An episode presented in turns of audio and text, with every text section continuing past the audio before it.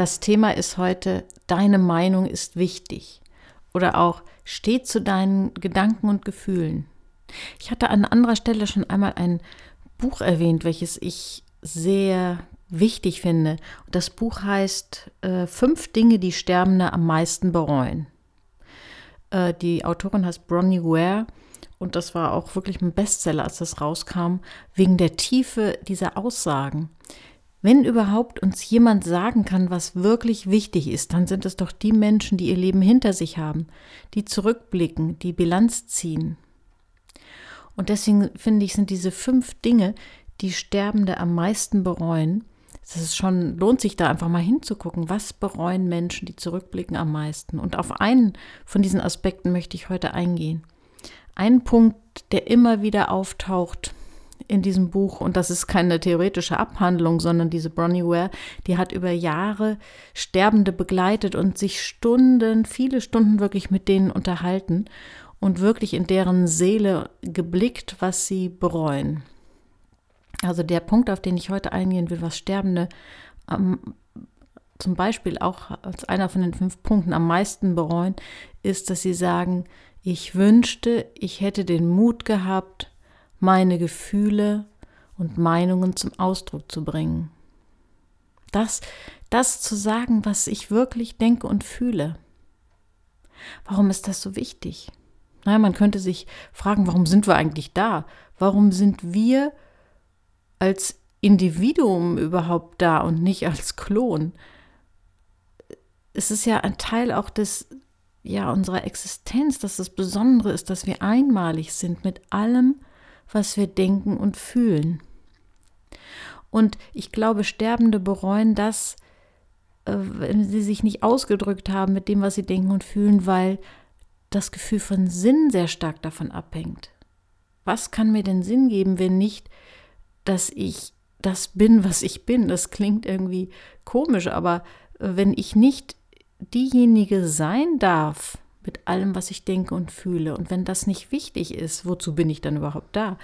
Und deswegen ist das so für unser Gefühl von Sinn sehr wichtig, zu dem zu stehen, was wir wirklich denken und fühlen. Und wenn wir das nicht tun, wenn wir das beständig wegdrücken, dann kann uns ein Gefühl von Sinnlosigkeit beschleichen. Puh, was soll ich denn überhaupt hier, ob ich da bin oder jemand anders oder ein Klon der Mehrheitsmeinung? Und ich habe das nochmal nachgelesen, diese Stelle, wo Bronnie Ware mit diesem Mann sprach, der das so geäußert hat, wie sehr er das bereut, dass er nicht zu dem gestanden hat, was er denkt und fühlt. Und es hat ihn so geschmerzt, diese Vorstellung von, ich bin gar nicht gesehen worden die Menschen um mich herum, auch die Menschen, die mir nahe sind, die, die hatten überhaupt keine Chance, mich kennenzulernen.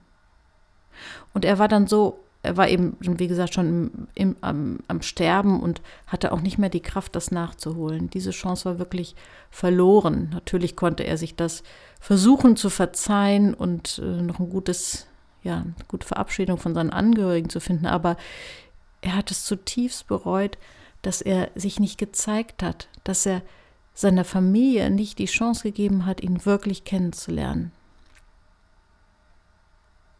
Es ist also ein ganz, ganz großer persönlicher Gewinn, wenn wir zu dem stehen, was wir wirklich denken und fühlen. Aber es klingt einfach und kann doch so schwer sein. Neben diesem persönlichen Gewinn gibt es aber auch noch einen gesellschaftlichen Gewinn. Unsere Gesellschaft braucht die verschiedenen Meinungen. Es gibt eine äh, Frau, die heißt Charlotte Nemeth. Das ist eine Psychologieprofessorin, die forscht schon seit drei Jahrzehnten zu dem Thema Meinungsvielfalt. Also auf wissenschaftlich heißt das kognitive Diversität.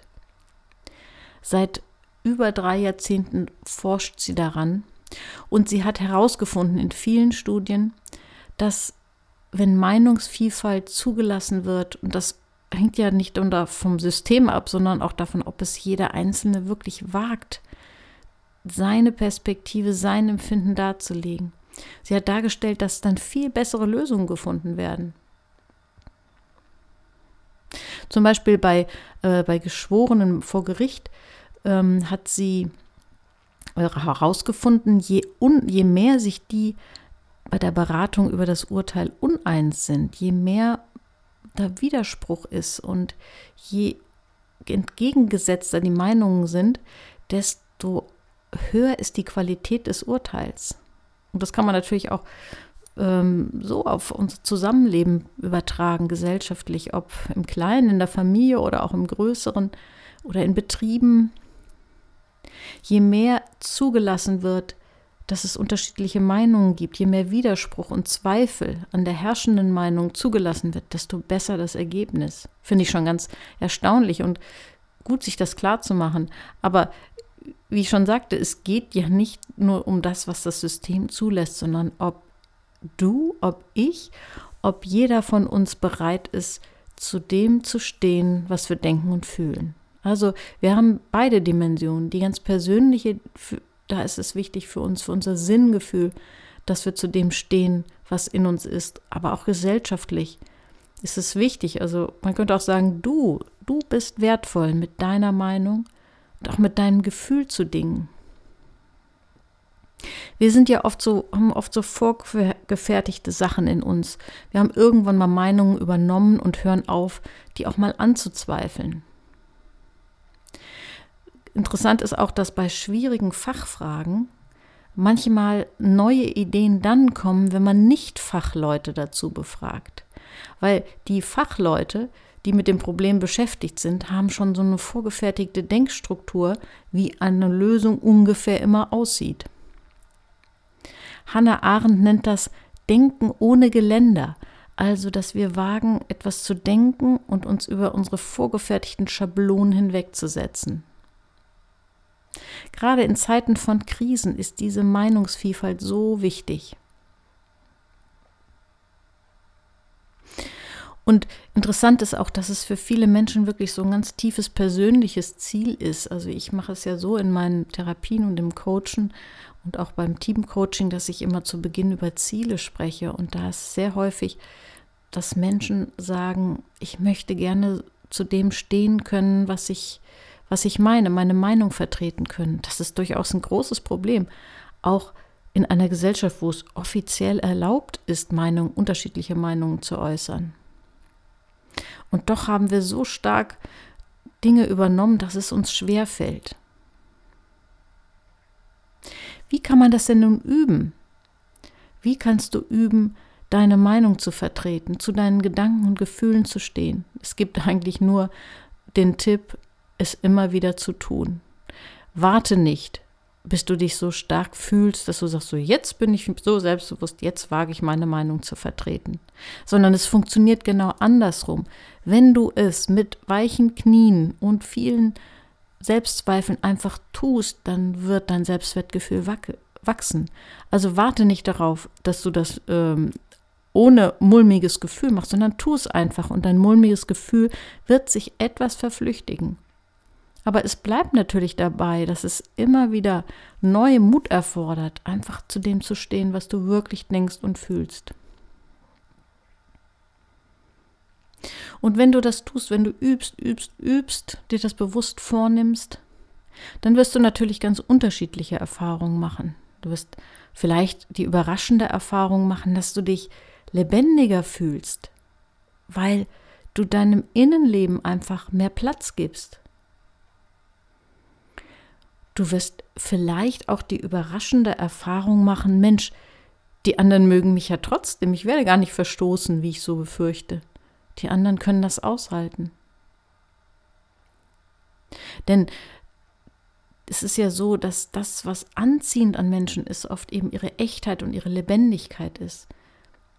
Erich Fromm, der Psychoanalytiker, der inzwischen verstorben ist, der hat ja ein Buch geschrieben mit dem Titel, den Titel finde ich so schön, was anzieht, ist immer die Lebendigkeit.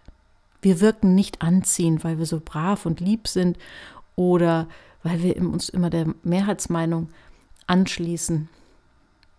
Wir wirken auch nicht anziehend dadurch, dass wir einfach immer nur, kostet es, was es wolle, provozieren, sondern das, was uns anziehend macht, ist, wenn wir authentisch sind, wenn wir ganz schlicht und einfach zu dem stehen, was wir denken und fühlen.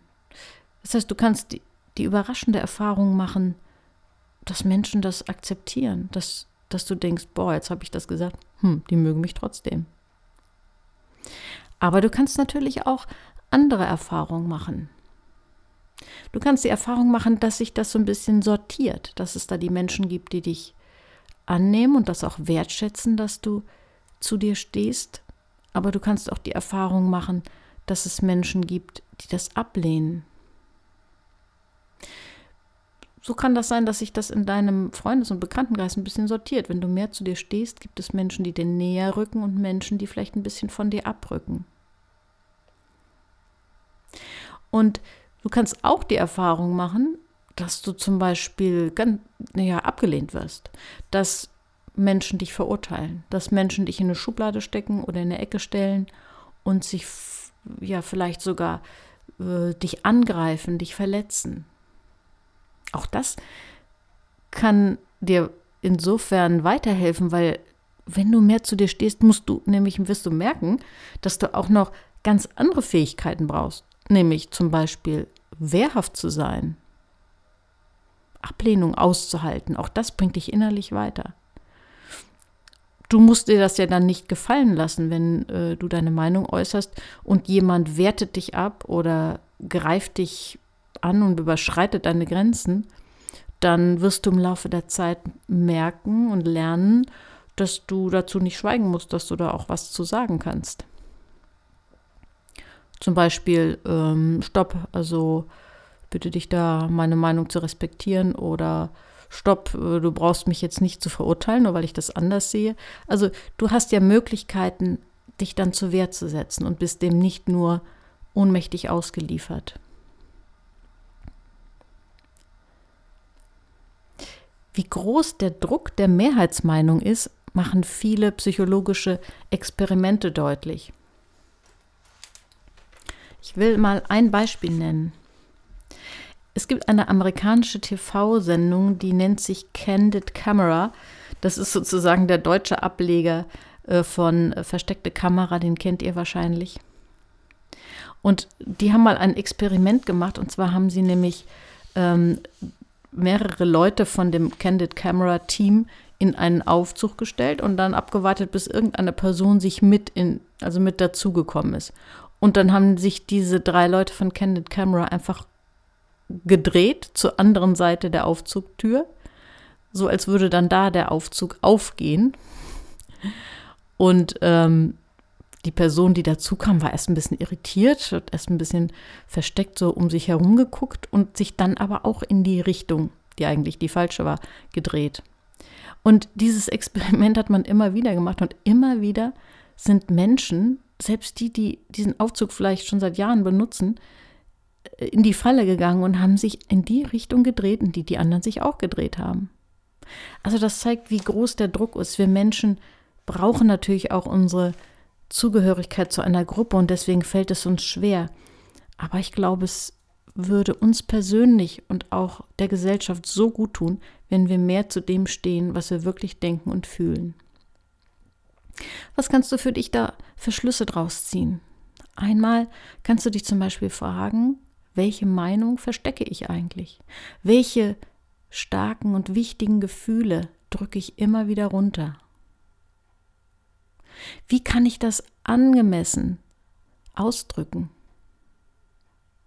Und vielleicht kannst du einfach in die nächste Woche mal diesen inneren Vorsatz mitnehmen, dir vielleicht auch einen Satz auf die Karteikarte schreiben, dass du dir vornimmst, mal bewusst da zu widersprechen, wo du eine andere Meinung hast. Und wenn du das Bedürfnis hast, einen wichtigen Gedanken zu etwas zu sagen, das auszusprechen, neue Erfahrungen zu sammeln damit, zu dem zu stehen, was du wirklich denkst und fühlst.